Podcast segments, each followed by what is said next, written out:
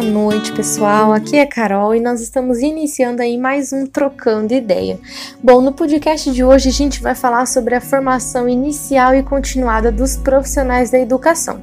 E para isso a gente conta aqui com a presença do Tiago, da Dani, da Thalia e da Júlia, que são professores, né?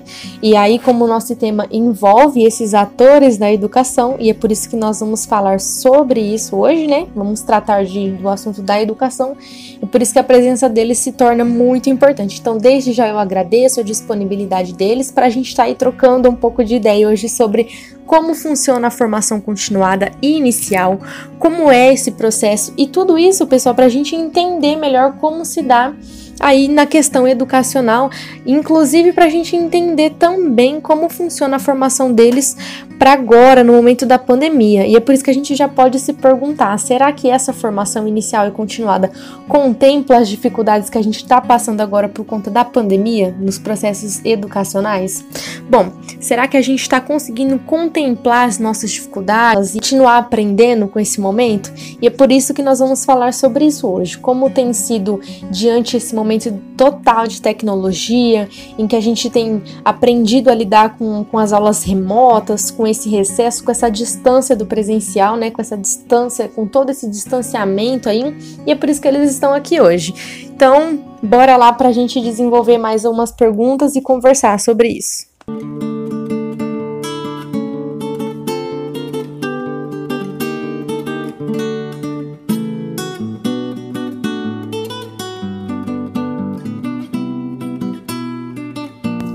Pensando aí, pessoal, nisso tudo que vem acontecendo, tudo isso aí que já foi apresentado, eu chamo o Thiago para a gente trocar uma ideia sobre essa questão dessa formação inicial e continuada, né, dos profissionais da educação, porque a gente vê muita gente agora discutindo sobre isso nas redes sociais, nas escolas, como a gente estava conversando aqui nos bastidores, não é mesmo?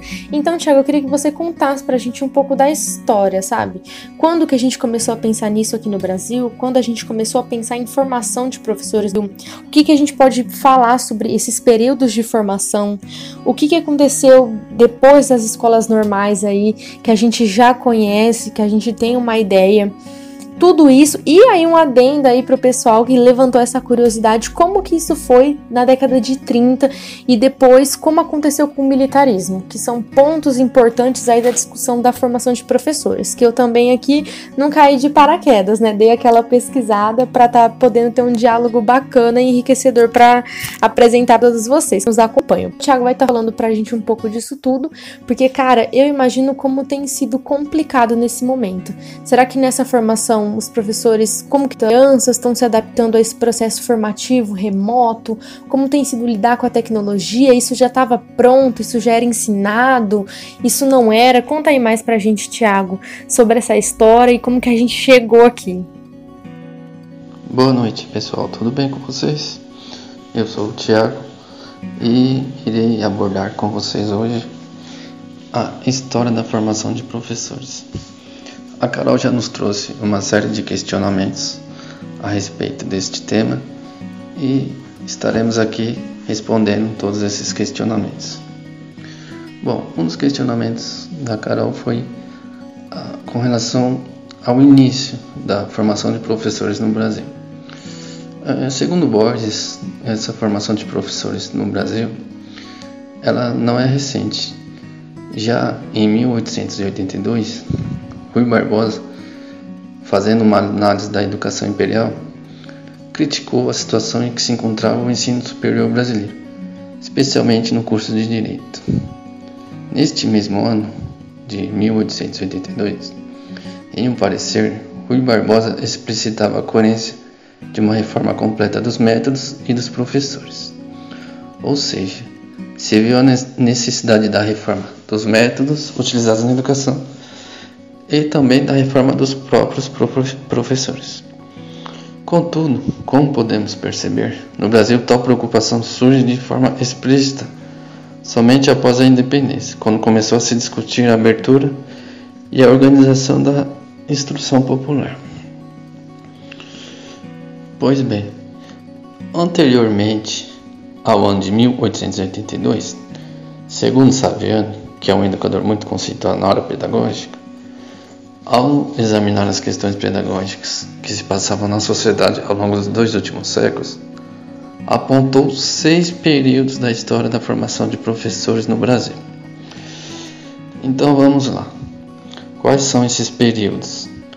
O primeiro período foi chamado de ensaios intermitentes de formação de professores. Esse período foi de 1827 até 1890. Esse período se iniciou com o dispositivo da Lei das Escolas de Primeiras Letras, que obriga os professores a se instruir no método do ensino mútuo, às suas próprias expensas. Ou seja, era preciso arcar com os próprios estudos. Prevaleceu nesse período o modelo das escolas normais. Nesse primeiro período, segundo alguns autores, corresponde a todo o período colonial. Com início nos colégios jesuítas, passando pelas aulas régias, implantadas pelas reformas pombalinas, até os cursos superiores criados a partir de Dom João VI em 1808. Bom, já no segundo período, as escolas normais se estabeleceram e se expandiram. Esse período foi de 1890 até 1932. Como marco inicial desse período, tivemos a reforma paulista da escola normal, tendo como anexo a escola moderna. Também tivemos a reforma da instrução pública do Estado de São Paulo, em 1890. Nela definiu-se o modelo de organização e funcionamento das escolas normais. Saviani e Borges destacaram que, na visão dos reformadores, abre aspas, sem professores bem preparados, praticamente instruídos nos modernos processos pedagógicos e com conhecimento científico adequado às necessidades da vida atual, o ensino não pode ser regenerador e eficaz. Essa fala desses dois autores é muito importante, pois a partir daí a escola foi reformada preconizando o enriquecimento, o enriquecimento dos conteúdos curriculares anteriores e ao mesmo tempo com ênfase nos exercícios práticos de ensino. É, então, nós vamos partir agora para a década de 30, onde houve o movimento da escola nova. É, temos aqui nesse momento, a partir da década de 30, é o terceiro período da formação de professores. Esse período ocorreu entre 1932 e 1939. Ocorreu nessa época a organização dos institutos de educação, cujos marcos foram as reformas de Anísio Teixeira, no Distrito Federal, no ano de 1932, e de Fernando de Azevedo, em São Paulo, no ano de 1933. Esses dois educadores foram fundamentais no movimento da Escola Nova. Tivemos ainda o Decreto 3.810 de 1931, onde Anísio Teixeira procurou reorganizar as escolas normais, contemplando a cultura geral e a profissional. Assim, os institutos de educação procuraram incorporar as exigências da pedagogia, que buscava se afirmar como conhecimento de caráter científico caminhando para a consolidação de um modelo pedagógico didático de formação docente. Depois desse movimento da Escola Nova, houve a implantação dos cursos de pedagogia e de licenciatura. Pois bem, após a implantação desses cursos de pedagogia e licenciatura, é, ocorreu no quarto período da história, segundo Saviano, é, a consolidação do modelo das escolas normais. É, esse novo período ocorreu entre 1939 e 1971. Nesse período, os institutos de educação do Distrito Federal de São Paulo foram elevados a nível universitário, tornando-se a base dos estudos superiores de educação. Com o surgimento da Universidade de São Paulo, a famosa USP, é, em 1930, 1934 e a Universidade do Distrito Federal, criada em 1935. Pois bem, é, tivemos também, é, após esse período, o regime militar, que se instaurou no Brasil em 1964. E teve grande influência na educação. Nesse período, tivemos a substituição da escola normal pela habilitação específica de magistério. É, esse período específico, segundo Saviano, durou de 1971 até 1996. Além dessa substituição, em que as exigências para a adequação do campo curricular foram desencadeadas pelo golpe militar e concretizadas mediante mudanças na legislação de ensino. Temos a Lei 5692 de 71, que modificou os ensinos primário e médio, introduzindo a denominação de primeiro e segundo graus. Na nova estrutura desapareceram as escolas normais sendo instituída a habilitação específica de segundo grau para o exercício do magistério de primeiro grau. Temos o parecer de número 349, do ano de 1972, que organizou a habilitação do magistério em duas modalidades básicas. Uma com a duração de três anos, que tinha 2.200 horas aula, habilitaria a lecionar até a quarta série. Outra com duração de quatro anos, com 2.900 horas aula, habilitaria o magistério até a sexta série do primeiro grau. Desse modo, o currículo compreendia o núcleo comum, obrigatório em todo o território nacional para todo o ensino de primeiro e segundo graus, destinado a fornecer a formação geral e uma parte diversificada, visando a formação especial. O curso normal antigo cedeu lugar a uma habilitação de segundo grau. A formação de professores para o antigo ensino primário foi, assim, reduzida a uma habilitação dispersa em meio a tantas outras, configurando um quadro de precariedade. Essa mesma lei, 5.692 de 71, ainda previa a formação de professores para as quatro últimas séries do ensino de primeiro grau e para o ensino de segundo grau, em cursos de licenciatura curta, que duravam três anos, ou pleno, que duravam quatro anos. Além do mais, o curso de pedagogia, além de habilitar os professores para o magistério, que seria dar aula, recebeu a atribuição de formar os especialistas em educação, ou seja, os diretores de escola, os orientadores educacionais, os supervisores escolares e os inspetores de ensino. Por último, temos o sexto período, onde surgiram novos institutos superiores de educação, escolas normais superiores e um novo perfil do curso de pedagogia. Esse período se iniciou em 1996. Temos aqui, já com o fim do regime militar, um movimento de mobilização dos educadores no Brasil, que alimentava a esperança de que o problema da formação docente seria equacionado com a nova LDB. É, entretanto, a LDB não correspondeu às expectativas dos educadores, uma vez que introduziu, como alternativa aos cursos de pedagogia de licenciatura, os institutos de nível superior de segunda categoria, ou seja, permitia a formação mais rápida e barata por meio de cursos de curta duração com qualidade duvidosa. Consequentemente, tais características, é, valendo destacar aqui uma característica de curta duração desses cursos, foi contemplada nas novas diretrizes curriculares do curso de pedagogia e foi homologado em 2006. Atualmente, temos uma grande quantidade de cursos EAD de licenciaturas que superam em números a quantidade de alunos matriculados em ensinos presenciais, o que gera uma certa preocupação, tendo em vista a duvidosa qualidade desses cursos. Muito obrigado. Bom, depois de todas essas informações aí enriquecedoras que o Thiago passou pra gente, explicando aí como é que aconteceu todo esse processo de formação, e cara, parece uma montanha russa, né? É sempre um acontecimento novo, é sempre a história tentando explicar aí pra gente como que tudo isso aconteceu e clareando aí também a nossa mente. Por isso que é muito bacana a gente ter esse panorama aí e entender como isso tudo funcionou. Eu, a Thalia sei que vai fazer um, vai trazer um assunto muito bacana porque vai falar das lutas dessa classe trabalhadora, vai falar sobre como se, se deram as condições de trabalho, como que ao longo do tempo isso foi se, foi se consolidando. Então, Thalia, conta mais pra gente das lutas dos professores, como que isso se dá, porque digamos que todo dia já é uma luta, trabalhar num sistema sucateado, com financiamento aí todo lacrado, todo regrado, né?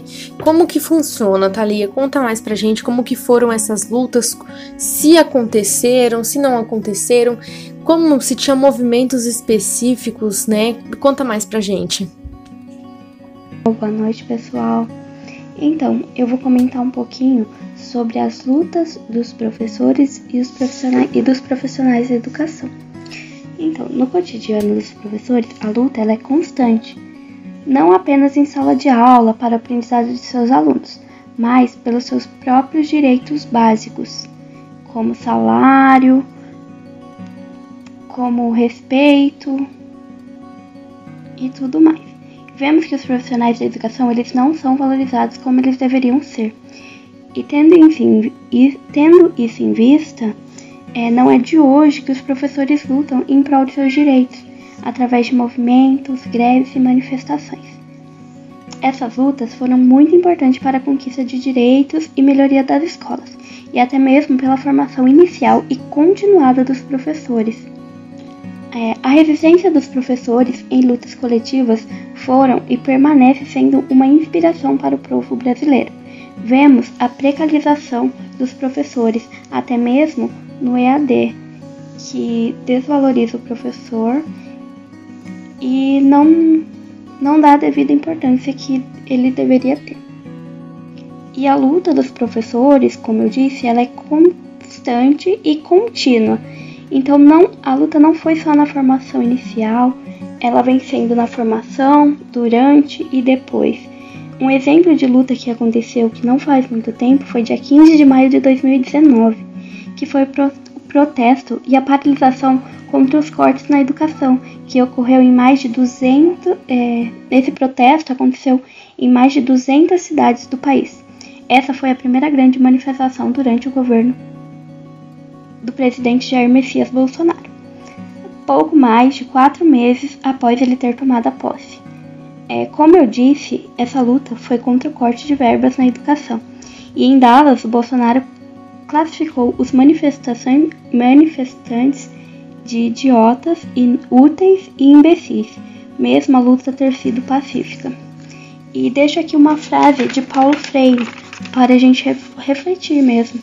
Então, a luta dos professores em defesa de seus direitos é de sua e de sua dignidade deve ser entendida como momento importante de sua prática docente, enquanto prática ética. Não é algo que vem de fora da atividade docente, mas algo que dela faz parte continuando aí com o nosso trocando ideia de hoje, que tá super bacana, que a gente vem falando aí sobre esse tema maravilhoso, que vem esclarecendo e abrindo as nossas mentes para o mundo da, da, da educação, para o mundo dos professores aí, para todos esses profissionais da educação. Eu queria chamar a Júlia agora para estar tá participando com a gente. E Júlia, eu sei aí que você vai falar sobre o desenvolvimento dos programas, né, nesse processo de formação inicial e continuada.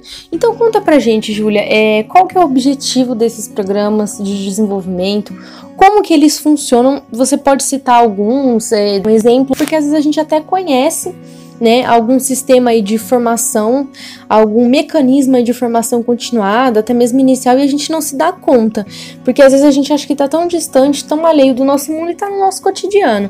A educação está aí no dia a dia, tá desde lá das crianças até, enfim, o ensino superior é um processo que é contínuo a pós-graduação e tal. Então conta pra gente como é que isso funciona, se isso é financiado, se não é, se é qualquer pessoa que pode ter acesso ou não. Conta mais pra gente como funcionam esses programas, se eles existem aí, na verdade. Como eu falei, eu acredito que sim, porque eu não podia vir aqui aí despreparada, né? Totalmente despreparada. Mas conta mais pra gente que você é especialista. Oi, Carol, tudo bem? Então, é, o principal objetivo dos programas de desenvolvimento é ter um processo permanente de aperfeiçoamento das atividades realizadas em determinadas escolas. Essa ação ela acontece para melhorar a qualidade de ensino e ela precisa estar ligada aos problemas que a escola enfrenta. Porque assim é, é mais fácil de encontrar soluções levando em consideração as vivências e as particularidades de cada um. Bom, esses programas eles são oferecidos aos professores, aos gestores e aos funcionários das escolas públicas. E para que ele ocorra, o Ministério da Educação paga bolsas de estudo e pesquisa para incentivar a, a, participação de formadores e coordenadores é, no desenvolvimento de atividades, e, e por isso os assuntos tratados Nesses programas, eles são gerados por quem conhece dos determinados conteúdos. É, um exemplo desse programa, desses programas de desenvolvimento é o Proletramento. Eu não sei se você já ouviu falar. Ele consiste na formação continuada de professores pra, para a melhoria da qualidade de ensino e aprendizagem na área da leitura, escrita e na matemática. É, ele acontece nos anos iniciais do ensino fundamental e o programa é realizado pelo MEC em parceria com universidades que integram a Rede Nacional de Formação Continuada e com a adesão dos estados e municípios. Nele podem participar todos os professores que estão em exercício nas séries iniciais do ensino fundamental das escolas públicas e o seu principal objetivo é desenvolver conhecimentos que possibilitem a compreensão da matemática e da linguagem de seus processos de ensino e aprendizagem. É isso, eu espero que tenha contribuído para esse bate-papo de hoje. Que contribuiu e muito, assim como a presença de cada um de vocês aqui no nosso Trocando Ideia. Bom, pessoal, e para finalizar, é por isso que eu acho que vale muito a pena a gente discutir sobre todo e qualquer assunto que, que envolva a educação, principalmente os nossos professores, como esse sistema funciona em relação à formação continuada, inicial também. Então foi muito bacana. Vale salientar aqui que é um momento extremamente é, divergente daquilo que a gente já conhece, é um momento extraordinário, como eu já disse anteriormente pena que é um momento que tem é, deixado muitas feridas aí, tanto na nossa sociedade como na gente individualmente. Mas é por isso também que é um momento importante para a gente entender alguns processos, para que a gente possa aí se ajudar né? Na verdade, não ficar aí apenas nos criticando, né? Enquanto população, enquanto pais, enquanto alunos, enquanto professores também. É por isso que vale a pena a gente entender um pouco melhor e, e o conhecimento também para que a gente possa aí estar tá evoluindo. Vale destacar e muito que é um momento de total aprendizagem. E é um momento que vem se desenvolvendo e se desdobrando com uma grande dificuldade tanto por parte dos alunos e também dos professores que estão sempre aprendendo. É um processo formativo que é contínuo. Então fica aí o nosso trocando ideias. Agradeço a participação de vocês, a todos vocês aí que estão com a gente, que estão sempre de olho no programa, deixando as suas dúvidas. E nós vamos continuar trabalhando e aí para que a gente possa trocar as nossas ideias da melhor maneira possível. Até mais, pessoal.